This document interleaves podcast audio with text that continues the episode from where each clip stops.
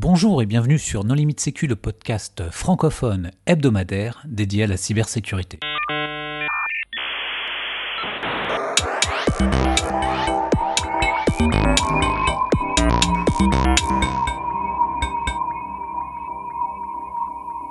Alors aujourd'hui, nous allons parler de chiffrement ubiquitaire avec euh, Bruno Grieder. Bonjour Bruno. Bonjour à tous. Pour discuter avec lui, les contributeurs Non Limite Sécu sont Nicolas Ruff. Bonjour. Vladimir Collat. Bonjour. Et moi-même, Johan Hulot. Alors Bruno, en préambule, est-ce que tu voudrais bien te présenter? Alors oui, je suis Bruno Grieder, je suis le, directeur technique de Cosmian. Euh, qui travaille dans la cryptographie, on va en parler, et euh, je suis aussi un des cofondateurs. Alors, le chiffrement ubiquitaire, qu'est-ce que c'est? Voilà, donc l'idée du chiffrement ubiquitaire, euh, c'est de dire qu'on doit chiffrer partout, tout le temps. donc l'idée la suivante, c'est que de même que le web a bougé de HTTP vers HTTPS, aujourd'hui, il n'y a absolument aucune raison que les données bouge pas de texte clair à texte chiffré partout. Euh, il n'y a vraiment aucune raison maintenant de garder les données en clair, et d'autant plus euh, lorsque ces données vont atterrir sur le cloud dans des endroits où on peut être en absence de confiance. Et donc l'idée du chiffrement ubiquitaire, c'est que vraiment le, chiffrement, la privacy by default en bon français, devienne une composante euh, dans tous les logiciels de tout ce qui, de tout ce qui est utilisé, et donc ça fasse partout, aussi bien au stockage que pendant le transport, que pendant l'exécution, essayer de garder les données chiffrées. Alors comment ça se met en œuvre? Alors oui, alors il y a, donc plusieurs techniques euh, cryptographiques. Il n'y a pas une technique cryptographique qui les, euh, qui les euh, domine toutes. on n'a pas l'anneau fantastique qui va dominer toutes les cryptographies. Donc suivant l'usage, suivant la destination, on va utiliser des systèmes de cryptographie différents. Pour faire un panel rapide, il y a toute la partie stockage, technologie de chiffrement pour le stockage. Donc euh, aujourd'hui, ça existe déjà ça depuis longtemps, hein, mais on fait ça avec des clés symétriques. Hein, euh, aujourd'hui, euh, par exemple, typiquement au niveau système, ce qu'on appelle du système level cryptographie. Donc vous allez activer ça sur votre disque dur, il y a une clé symétrique qui se met en place, puis il y a tout le disque dur qui est chiffré sous cette clé. Le problème, c'est que si cette clé est liquée, elle est, rendue publique, bah, vous déchiffrez la totalité des données.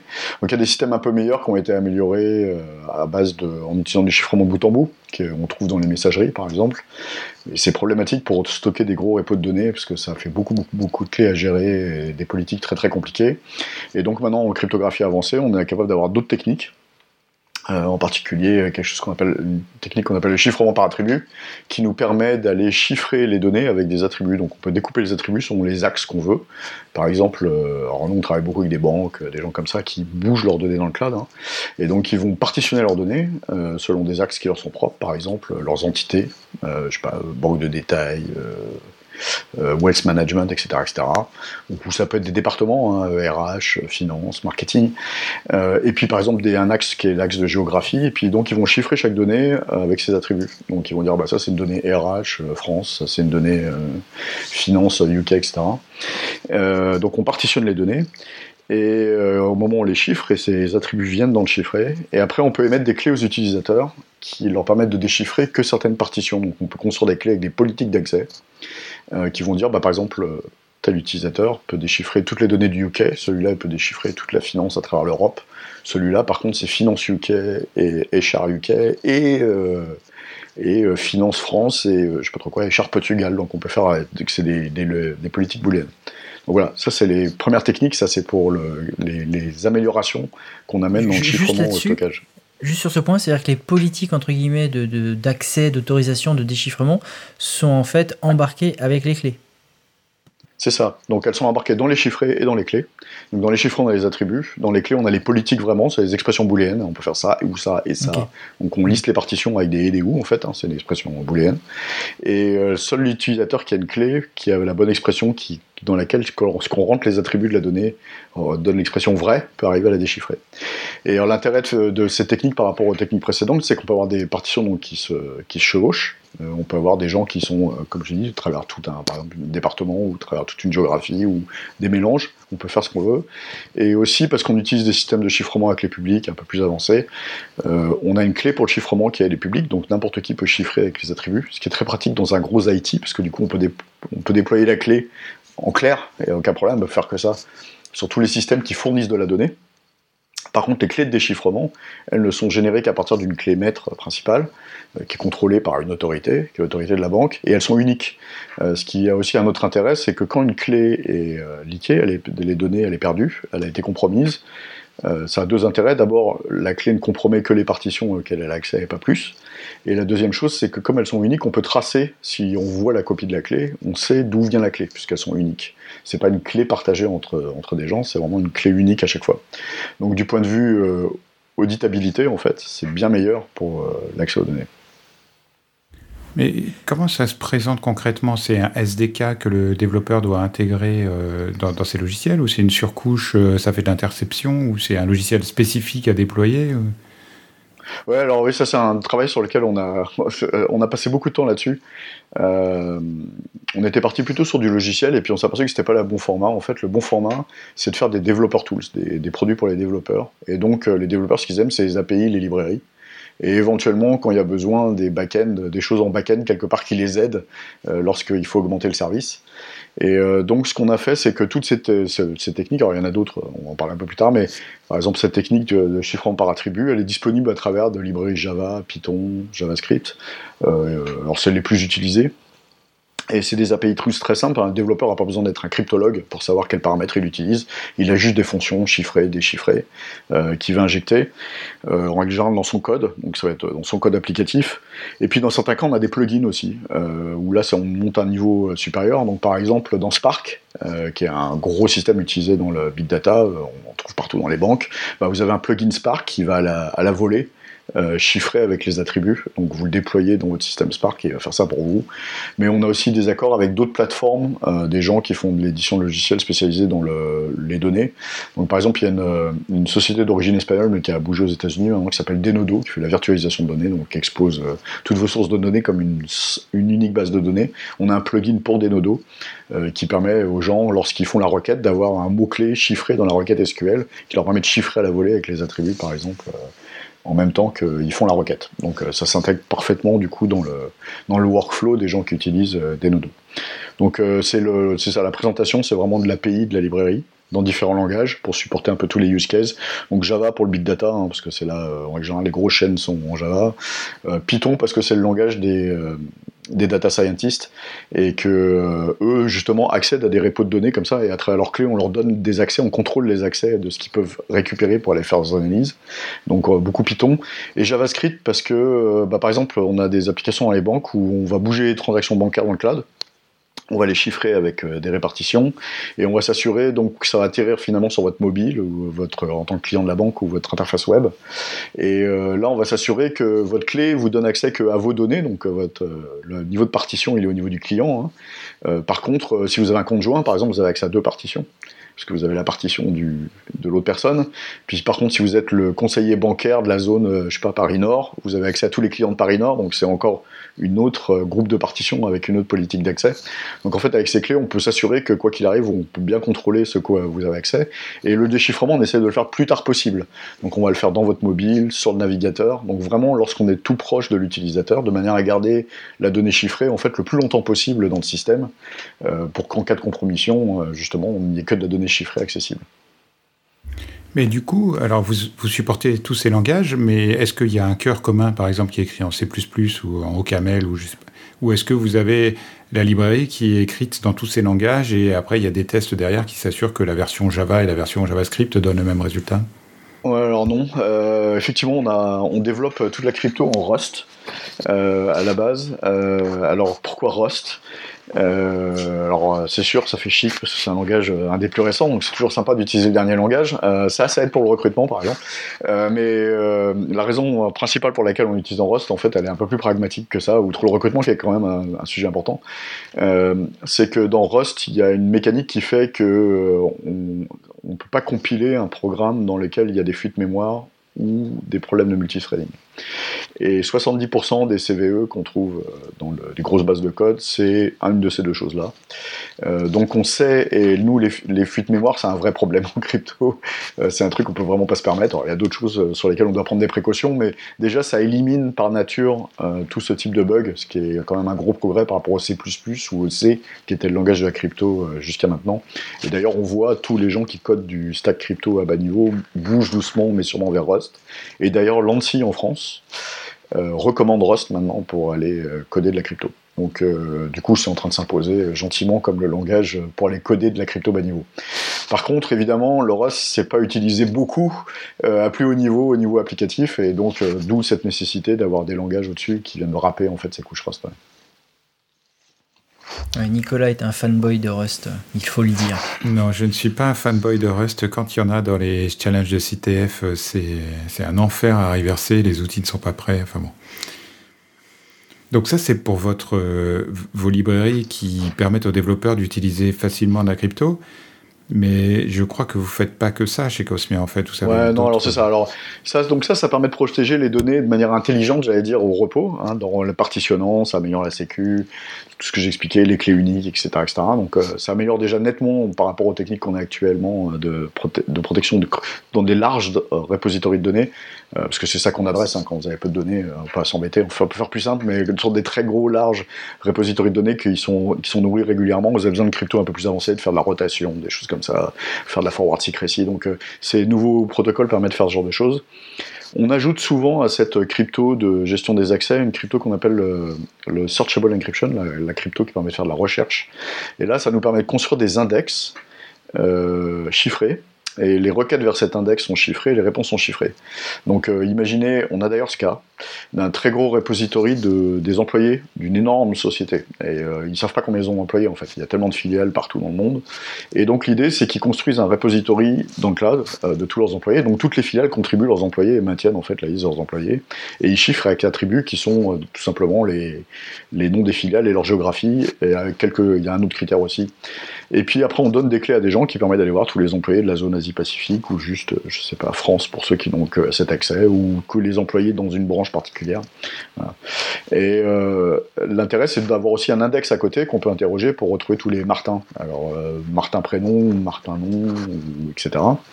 Et donc, on a, avec Searchable Encryption, maintenant, avec ces techniques-là, on est capable de construire des index ultra efficaces euh, qui vont aller indexer tous les Martins et qui vont dire, bah, le Martin, tous les Martins, ils sont dans, la base de données chiffrée en ABE avec les attributs à 12, 14, 32 735, etc. Donc vraiment un index hein, qui pointe, qui a un pointeur vers la, base de données qui est le même chiffre en attribut. Et quand vous interrogez cet index, l'index est chiffré, toutes les données sont chiffrées dans l'index. Quand vous interrogez cet index, vous envoyez une requête chiffrée et l'index vous répond avec un chiffré que vous déchiffrez. L'intérêt de ça, c'est que du coup, l'index, il peut être avec les données dans le cloud. Et que le cloud, lorsque vous faites des requêtes vers cet index, il comprend rien. Il comprend rien des données, rien dans l'index, rien de requêtes, rien des réponses. Donc ça vous permet de bouger, en fait, toute l'infrastructure de stockage et de requêtage et de partitionnement euh, dans le cloud. Donc voilà. Donc très souvent, on adjoint euh, au chiffrement par attribut un système d'indexation avec euh, du searchable encryption et ça c'est ultra rapide. Euh, ça utilise de la crypto symétrique qui est très rapide. C'est juste qu'il y a des protocoles au-dessus euh, qui sont sortis récemment et que nous on a amélioré. on pose aussi des brevets là-dessus. on travaille étroitement avec les, par exemple le labo crypto de l'ENS là-dessus, NormalSup, où il y a parmi un, un des meilleurs cryptologues du monde, David Poincheval, et qui est un expert dans ce domaine-là. Donc on travaille avec eux de manière étroite à améliorer les protocoles aussi, les rendre plus efficaces, etc.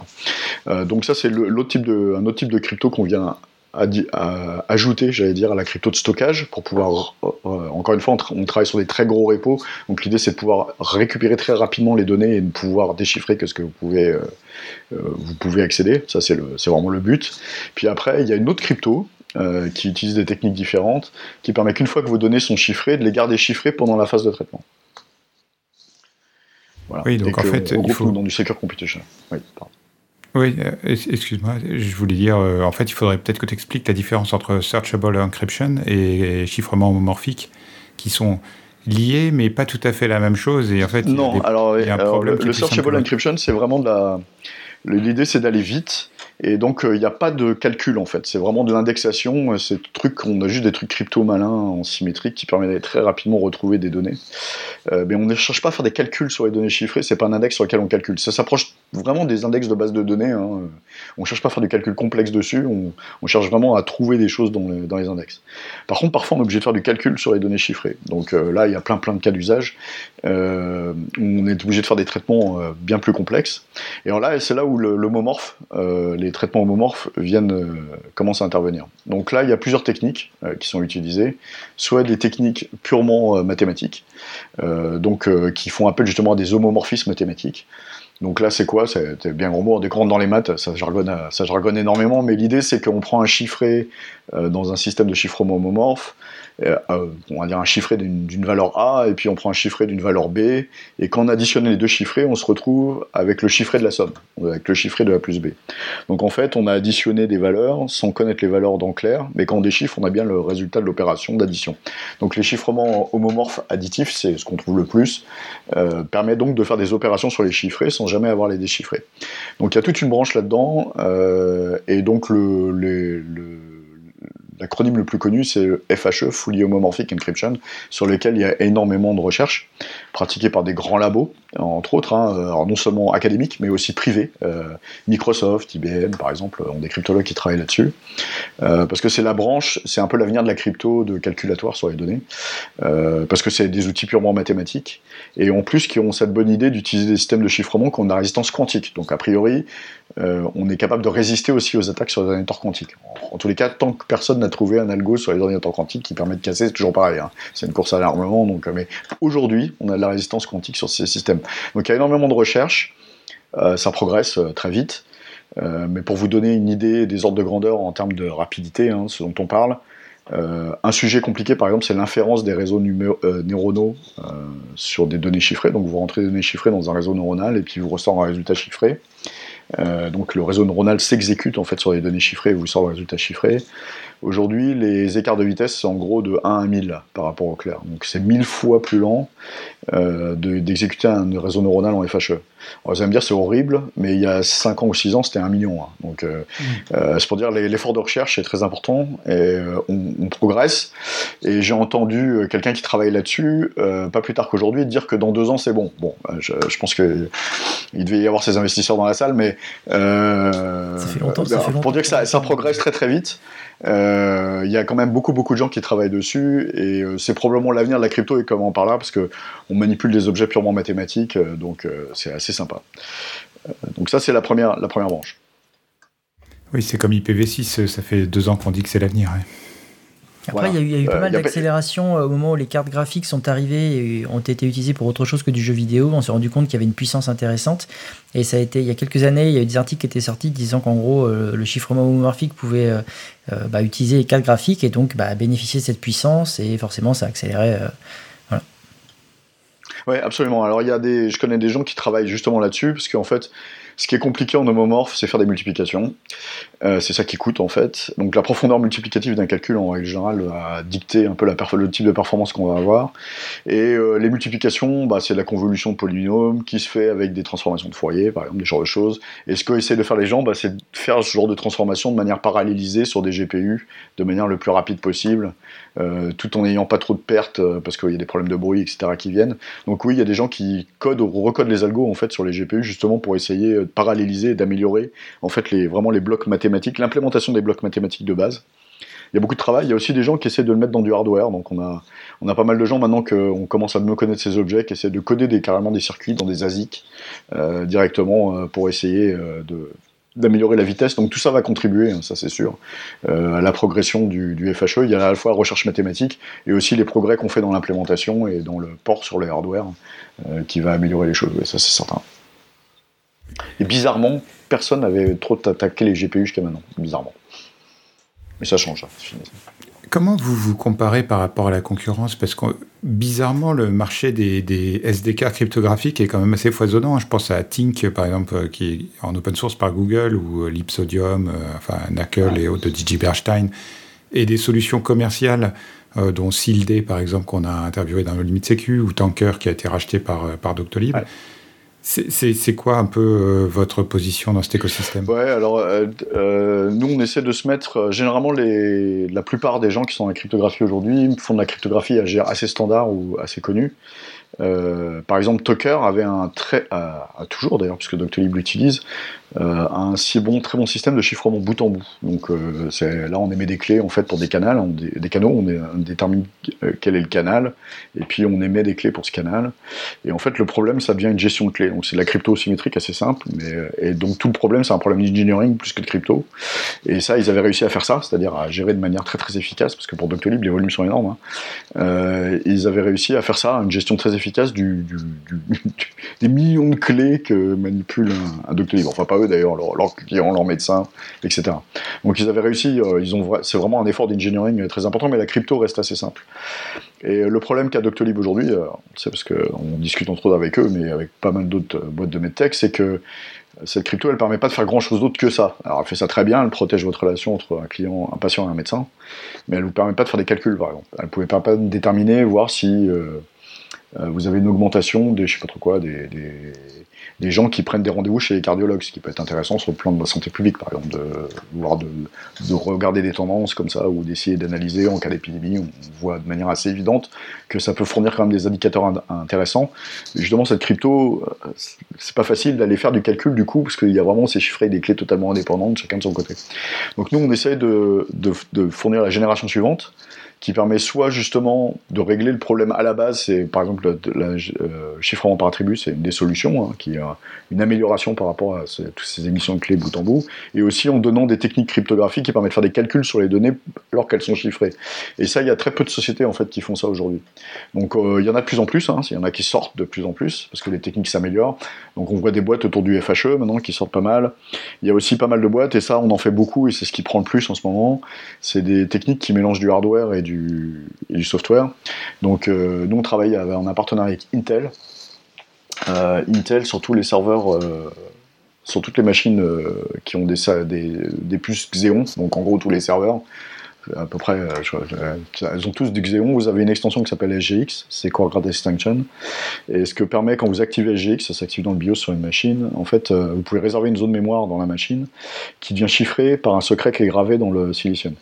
Donc à chaque fois que le CPU écrit dans la mémoire, ça chiffre à la volée. À chaque fois qu'il relie de la mémoire, il déchiffre avant de le rentrer dans son registre.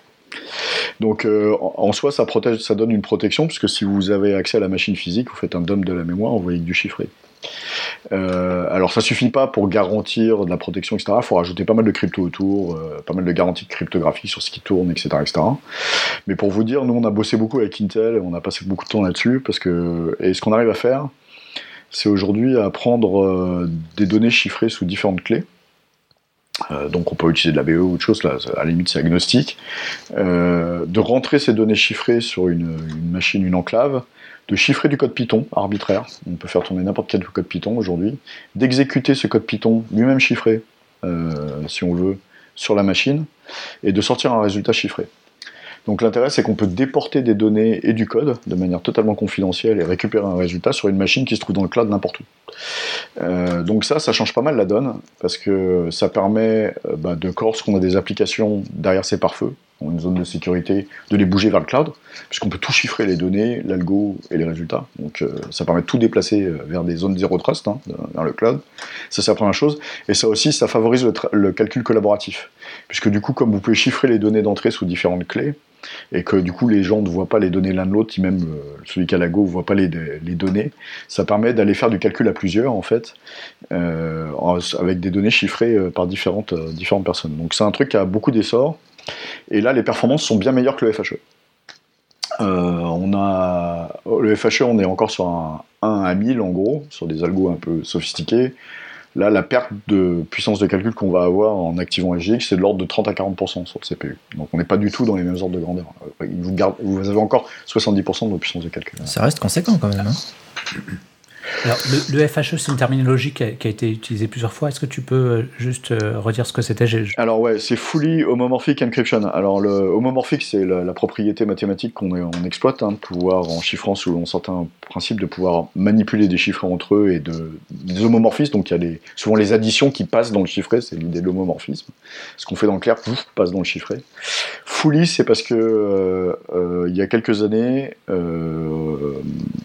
un cryptologue, a montré qu'on pouvait avoir une machine de Turing complète en fait euh, dans ces systèmes. Donc on peut faire n'importe quel algorithme, linéaire, non linéaire, On a une machine, on peut faire en fait n'importe quel type de calcul avec des systèmes homomorphes. Donc il n'y a rien sur le plan théorique qui nous empêche de faire n'importe quel algorithme. C'est le fully, c'est pour ça.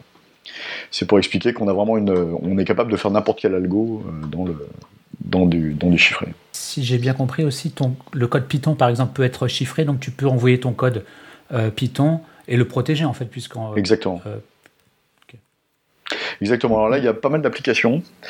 Euh, alors, il y a beaucoup les quelque chose tech, euh, en medtech, fintech, vous choisissez, euh, qui, dont l'essentiel de leur propriété intellectuelle, c'est les algos qu'ils ont mis au point, suite généralement à du deep learning, de l'analyse. Et eux, un de leurs problèmes, c'était comment ils arrivaient à donner leur algo, enfin faire marcher l'algo sur les données de leurs clients sans donner l'algo en clair. Parce qu'en général, les clients veulent pas trop sortir les données. Euh, de chez eux. Une banque va jamais les donner des, données à une fintech comme ça qui peut être achetée le lendemain par on ne sait pas qui, euh, des données bancaires. Donc euh, la seule solution c'était de bouger l'algo vers les données en fait. Mais là du coup vous le donniez en clair. Alors ça c'est pas terrible. Alors là justement la possibilité de chiffrer l'algo ça permet à la fintech de se protéger. Alors soit c'est la banque qui run l'enclave, soit l'enclave est runée et exécutée ailleurs, ça n'a pas d'importance. Mais au moins on peut protéger l'algo. Donc là ça, ça a pas mal d'intérêt dans ce genre d'application. Donc toutes ces sociétés là. Euh, puis il y a des applications en cyber aussi. Euh, vous avez des algos de détection de fraude. Euh, par exemple, toutes les banques sont obligées de faire de la détection du terrorisme. et vous avez évidemment, par exemple, les données du Luxembourg, vous n'avez pas le droit bancaire, vous n'avez pas le droit de les sortir du, du Luxembourg. Donc vous êtes obligé de faire tourner votre algo, c'est la réglementation qui l'empêche, donc vous êtes obligé de faire tourner votre algo au Luxembourg. Mais évidemment, s'il est en clair et un attaquant, il va apprendre l'algo un peu rapidement. Donc protéger l'algo, ça a aussi un intérêt là, euh, ou protéger des marqueurs d'ailleurs de détection cyber. Euh, ça a aussi un intérêt, c'est que ça empêche les attaquants d'apprendre trop vite euh, comment vous les détectez et ce que vous savez sur la détection. Et donc de protéger, de protéger la détection. il y a pas mal d'applications en cyber aussi. Alors là, tu as évoqué un point intéressant, c'est utiliser des IOC dans une enclave, une enclave SGX pour que les attaquants n'aient pas accès à tes marqueurs. Est-ce que c'est un cas que tu as vu déployer en production, ça? Alors, on n'a pas déployé. Alors oui, alors j'ai vu le cas, mais pas déployé en production. On a travaillé sur un cas avec Lancy euh, qui euh, là-dessus, à sa demande d'ailleurs. Hein. Euh, et donc l'idée, effectivement, à la base, c'est vous avez des marqueurs, ça peut être des signatures de virus ou des choses un peu plus complexes et il y aura rules, des choses comme ça. Et euh, l'idée, c'est que vous voulez protéger ces marqueurs. Vous êtes obligé de déployer la détection proche des sources de données. Donc, ça peut être des postes utilisateurs, mais ça peut être aussi une base de données bancaire au Luxembourg, par exemple, où, comme je disais, la, législation luxembourgeoise vous empêche euh, de sortir les données du Luxembourg, donc vous êtes obligé de déployer la détection là-bas. Euh, et donc là, l'idée, c'est que du coup, si un attaquant est présent sur les lieux, il ne puisse pas repérer les marqueurs, ou comprendre l'algorithme de détection ou les patterns qui sont utilisés, et donc pour l'empêcher de muter ou de, contourner la détection. Euh, donc ça c'est un cas qui, existe, et il y a des cas alors, qui vont être regardés, euh, ça, ça, va venir, c'est aussi pour des gros industriels dans des chaînes de fabrication très intégrées, vous avez des, des sous-traitants en fait qui sont très intégrés à la chaîne de production, et vous voulez vous assurer, le gros industriel veut s'assurer que ces sous-traitants n'ont pas été pénétrés euh, et euh, parce que ça pourrait causer un risque pour lui, et donc de déployer en fait des moyens de détection chez les sous-traitants pour s'assurer qu'aucune pénétration n'a été faite. Euh, et au cas où le sous-traitant a été compromis, que le sous-traitant ne comprenne pas le type de détection qui est faite. Donc il y a pas mal d'applications à cyber. Alors c'est tout nouveau, euh, ça va demander un peu de temps à ce que l'écosystème, mais effectivement, on a commencé à faire des choses et ça s'intègre bien. On a travaillé avec des EDR, euh, donc il y a une société qui s'appelle Arfonglab en particulier en France là qui fait un EDR un peu moderne. Sauf qu'on est en plus voisins physiquement, donc c'est assez simple. Mais avec eux, par exemple, on avait regardé comment intégrer et ça marche bien. Euh, ce genre de choses euh, dans, dans, leur système de manière à pouvoir protéger donc de la détection en fait. Alors, le problème quand même de ces enclaves, c'est que c'est des technologies qui sont très liées au matériel. Donc, par exemple, SGX 1.0 est deprecated, euh, obsolète. Euh, maintenant, il y a SGX2, AMD fait SEV, euh, ARM ATE. Enfin, je veux dire, et les systèmes ne sont pas compatibles ni interopérables entre eux. Comment, comment vous gérez cette diversité? Oui, alors, euh, il y, a deux questions. La diversité, bon, nous, on a fait un choix euh, un peu, on travaille avec Intel. D'ailleurs, on a aussi eu des discussions avec euh, AMD, mais le marché est tellement vaste, il y a tellement à faire qu'aujourd'hui, on ne cherche pas à tout faire en même temps. mais donc, et puis on a un partenariat vraiment fort avec Intel qui marche bien. Intel, en plus, les machines AGX sont présentes déjà sur Azure et OVH. Donc vous pouvez aujourd'hui, en cochant une case sur, une de, sur un de ces fournisseurs de cloud, vous pouvez obtenir des machines euh, juste en cochant, euh, en cochant vraiment une case, en choisissant le type de machine. Donc c'est facilement disponible. Euh, donc ça c'est pour la réponse de pourquoi Intel. On ne s'interdit pas de travailler avec AMD dans le futur, hein, mais je, la raison c'est on, est avec eux, on peut déjà couvrir beaucoup de nos use cases. sur le problème de la, le fait que ce soit du hardware, alors oui c'est un problème, puisque le, dès qu'il y a hardware, il y a des attaques par canaux auxiliaire, hein, il y a du side channel attack qui peut être conduite, donc des attaques physiques euh, en, branchant des lasers, en écoutant euh, la consommation électrique, il y a, des, tas de moyens, euh, ou des attaques un peu plus simples sur des, parties de code au niveau très bas niveau OS ou qu'on va trouver dans des ROM ou des choses comme ça. donc il y a une surface d'attaque qui est beaucoup plus importante que de la crypto qui est, purement mathématique et purement software. Euh, et donc il y a eu beaucoup d'attaques menées sur SGX, énormément. Et euh, il continue à y avoir beaucoup d'attaques menées, euh, ce qui est une très bonne chose.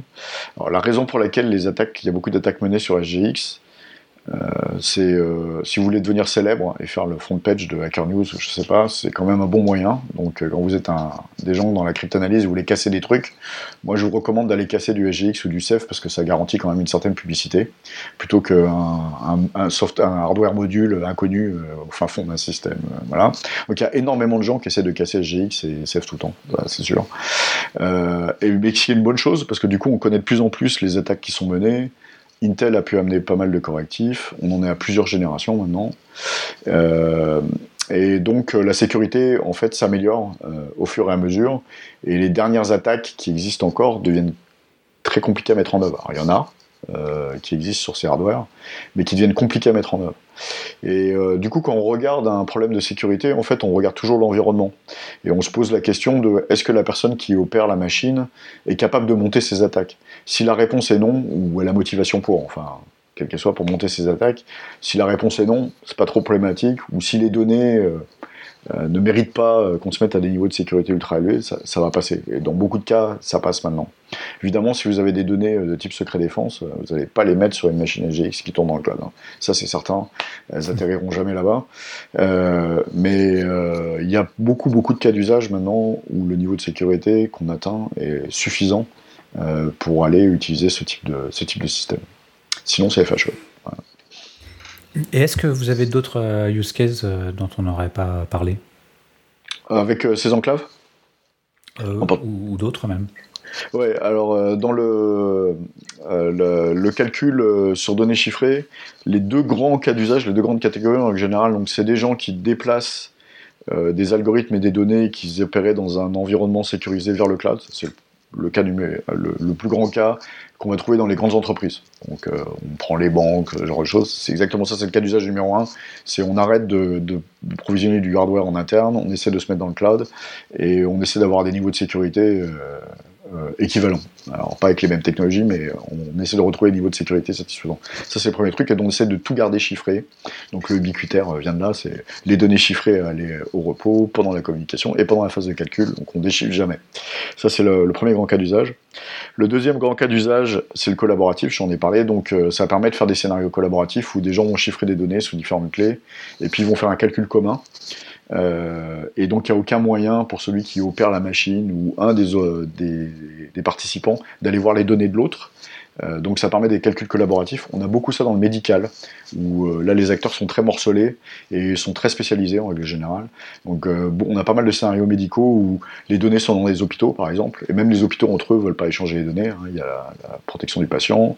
Ceux qui font des algorithmes sont des sociétés qui sont spécialisées dans les algorithmes médicaux, et parfois le, celui qui a le résultat c'est encore quelqu'un d'autre. Quand on fait de la détection de pathologie par exemple, on a un cas là pour les la détection de maladies neurologiques, bah, c'est le médecin. Donc euh, celui qui reçoit le résultat du calcul, en fait, est encore une autre partie euh, prenante euh, du calcul. Donc ça permet ce genre de scénario collaboratif en opérant dans des systèmes comme le cloud.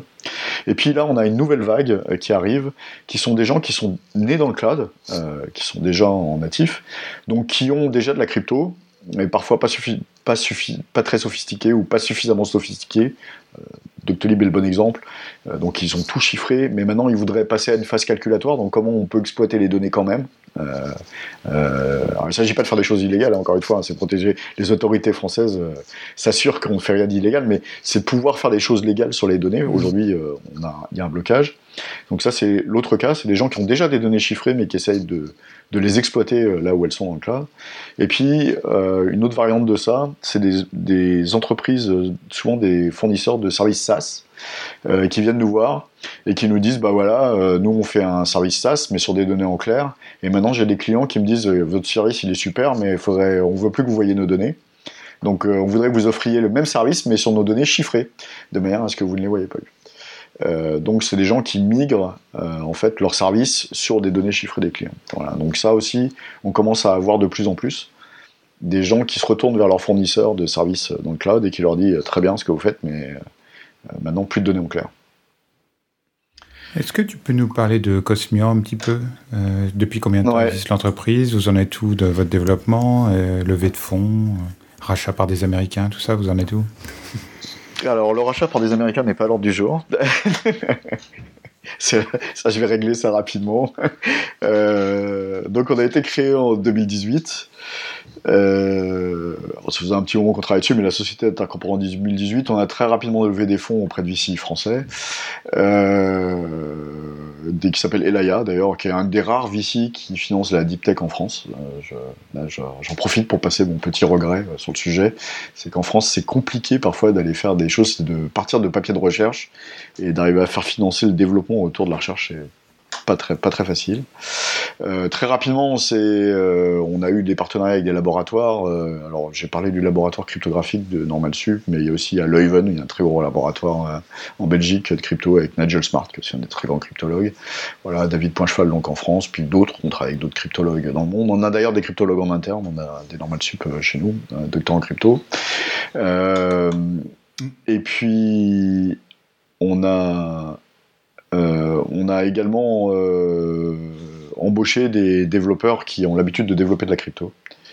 Euh, parce que ça aussi c'est un savoir-faire.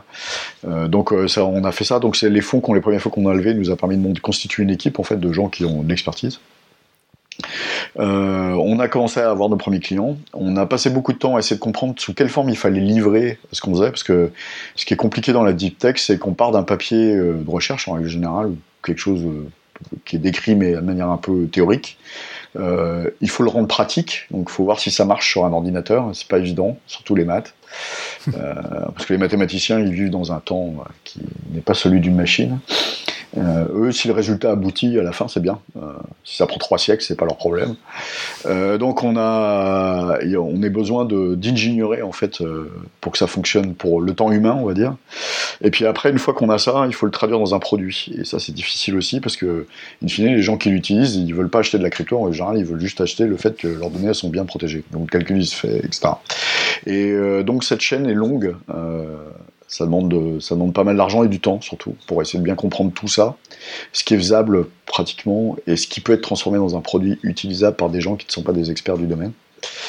Euh, donc là, on est à cette phase-là, où on a créé des produits, on a des API, on a commencé à déployer euh, chez des clients, donc on travaille sur des vraies données, du coup avec des vrais problèmes, ce qui est quand même assez satisfaisant. On essaie, on résout des, euh, euh, vraiment des difficultés qu'ils ont eues, parce qu'on cherche pas à remplacer l'existence, ou on cherche à, mettre en œuvre des choses qu'ils pouvaient pas faire avant, parce qu'ils étaient bloqués par la technologie. Euh, donc on est arrivé à ce stade-là maintenant. Euh, on a d'ailleurs décidé, euh, dans les jours qui viennent, j'espère, euh, on va pouvoir annoncer une plateforme publique qui utilise des Secure Enclave d'ailleurs, et qui va permettre à tout le monde de jouer avec ce genre de techno, donc d'aller chiffrer des données, chiffrer un algo, pousser sur une de nos machines, euh, en mode ça, c'est d'exécuter euh, de manière confidentielle, récupérer les résultats. Donc ça, on veut pour démocratiser encore un peu plus et répondre un peu plus euh, ce genre de technologie. donc la, difficulté, elle est moins pour la crypto pour nous que de faire marcher les systèmes de gestion de machines Kubernetes, pour pas le nommer par exemple, aime pas beaucoup les enclaves, c'est du hardware. donc on a plein de petits problèmes comme ça intéressants à résoudre du, au niveau infrastructure qui, qui sont pas simples. Alors heureusement, les, gens d'Azure, par exemple, nous aident pas mal. Enfin, bon, on a quand même de l'aide à côté, mais il y a des problèmes pas simples. pour faire marcher une infrastructure, par exemple, qui scale avec ce genre de ce genre de système. Voilà. Et puis du coup, on relève des fonds. Euh, puisque maintenant qu'on commence à avoir des produits, des choses qui marchent, qu'on sait qui fonctionnent, qui sont stables, euh, le but c'est de répliquer maintenant et de répandre. Et donc là, on est en plein de levée de fonds. Euh, ça se passe plutôt bien. Alors, je peux, peux pas trop dire parce que c'est les gens qui vont nous financer qui auront la primeur d'annoncer tout ça, donc je laisse. Mais on est dans une levée de fonds actuellement. Et donc, bah, pour pouvoir, maintenant qu'on a établi ces stacks et qu'on sait qu'il y a des use cases qu'on peut bien adresser de manière efficace, on a des librairies qui vont bien, arriver à, bah, démultiplier le commercial, euh, démultiplier aussi euh, euh, l'empreinte technique en fait, puisque aujourd'hui on livre du Java, du Python, des librairies en JS, mais il y a du C Sharp, il faudrait livrer des librairies dans des tas de langages, parce qu'il y a des gens qui font aussi d'autres choses avec d'autres technos, et comme vraiment on veut construire du privacy by default, on veut que ce qu'on fait soit utilisable euh, par tout l'écosystème en fait euh, de développeurs autour. Euh, pareil, on développe des partenaires avec, donc j'ai dit des des, on fait des plugins Spark, des choses comme ça, de manière à ce que rendre aussi ça de manière plus utilisable, avec là un minimum de développement pour le coup. Donc tout ça, bah, ça demande du temps, des moyens, et donc on est, on est là-dessus. Voilà un peu. Et comment est-ce que comment est-ce qu'on peut vous aider? Est-ce que vous avez un message à faire passer? Le message il est euh, passé, c'est on recrute des développeurs Rust. alors, euh, alors, on recrute des développeurs Rust, on aime bien les développeurs Rust. Euh, voilà, et alors je pense que on, a, s'en est presque devenu un même chez nous. On a, ils viennent chez nous en disant ouais je cherche un challenge technique et je suis pas déçu. On a presque cette phrase qui est inscrite à notre fronton parce que euh, bah oui, on attaque euh, des problèmes difficiles. Hein. quand on est développeur, on se retrouve face à un papier de maths à coder, c'est pas toujours, euh, c'est pas toujours évident. Le Rust, c'est pas non plus un langage évident, faut dire ce qui est. le cours d'apprentissage est un peu dur au départ, donc ça demande, c'est pas, c'est pas mal, c'est assez un challenge. Du côté infra, c'est aussi un challenge parce qu'on utilise des trucs bah, que les infra actuels savent pas utiliser. donc voilà, donc on cherche toujours des gens qui ont du talent et qui sont prêts à aller taper des problèmes un peu compliqués. Euh, donc euh, il y a ce message-là. Puis le deuxième message, bah, c'est que il y a en France euh, en particulier beaucoup beaucoup de très bons chercheurs. De, on a plein de choses et on a un vrai problème pour financer de passer dans le concret en fait. De ce que j'ai dit de faire cette chaîne, de passer de, de la recherche à quelque chose qui existe concrètement, soit dans du code, soit dans du hardware, et puis après d'en faire un produit, parce qu'on oublie aussi la dernière mm. partie. Alors, la première, on commence à s'améliorer un peu, mais euh, en fait, euh, si c'est pour faire une souris de laboratoire, à la fin, ça n'a pas beaucoup d'intérêt. Il faut quand même que ce soit un truc utilisable par des gens. Et, euh, aujourd'hui, il n'y a pas tellement cette culture en France de financer ce genre de choses. Ça démarre, mais je vois bien par rapport au levée de fonds qu'on voit aux États-Unis ou ou même en Angleterre, hein, sur des sujets un peu similaires, on est quand même très très loin derrière. Euh, nous, les Allemands, enfin les, Européens continentaux, on est quand même très très derrière. Et euh, si on veut lutter, euh, il va falloir qu'on arrive à avoir des, moyens de financer des choses. Les gens qui font du hardware, ça demande énormément de capitaux. Euh, et s'ils n'ont pas les moyens de se financer, bah, ils vont finir comme tous les autres aux États-Unis. Euh, on en parlait, mm. et c'est ce qui se passe. C'est qu'ils arrivent à financer les premiers tours, quoi, l'amorçage. Et puis dès qu'il faut commencer à passer, il y a un espèce de cap autour des 10 millions. Là. quand on arrive là, bah, ça se finit aux États-Unis, et ça c'est quand même, quand même dommage. Bon, bien les messages sont passés. Merci beaucoup euh, d'avoir accepté notre invitation. Je pense que nos auditeurs vont apprécier cet épisode. Merci. Eh ben, merci beaucoup. Chers auditeurs, nous espérons que cet épisode vous aura intéressé. Nous vous donnons rendez-vous la semaine prochaine pour un nouveau podcast. Au revoir. Au revoir.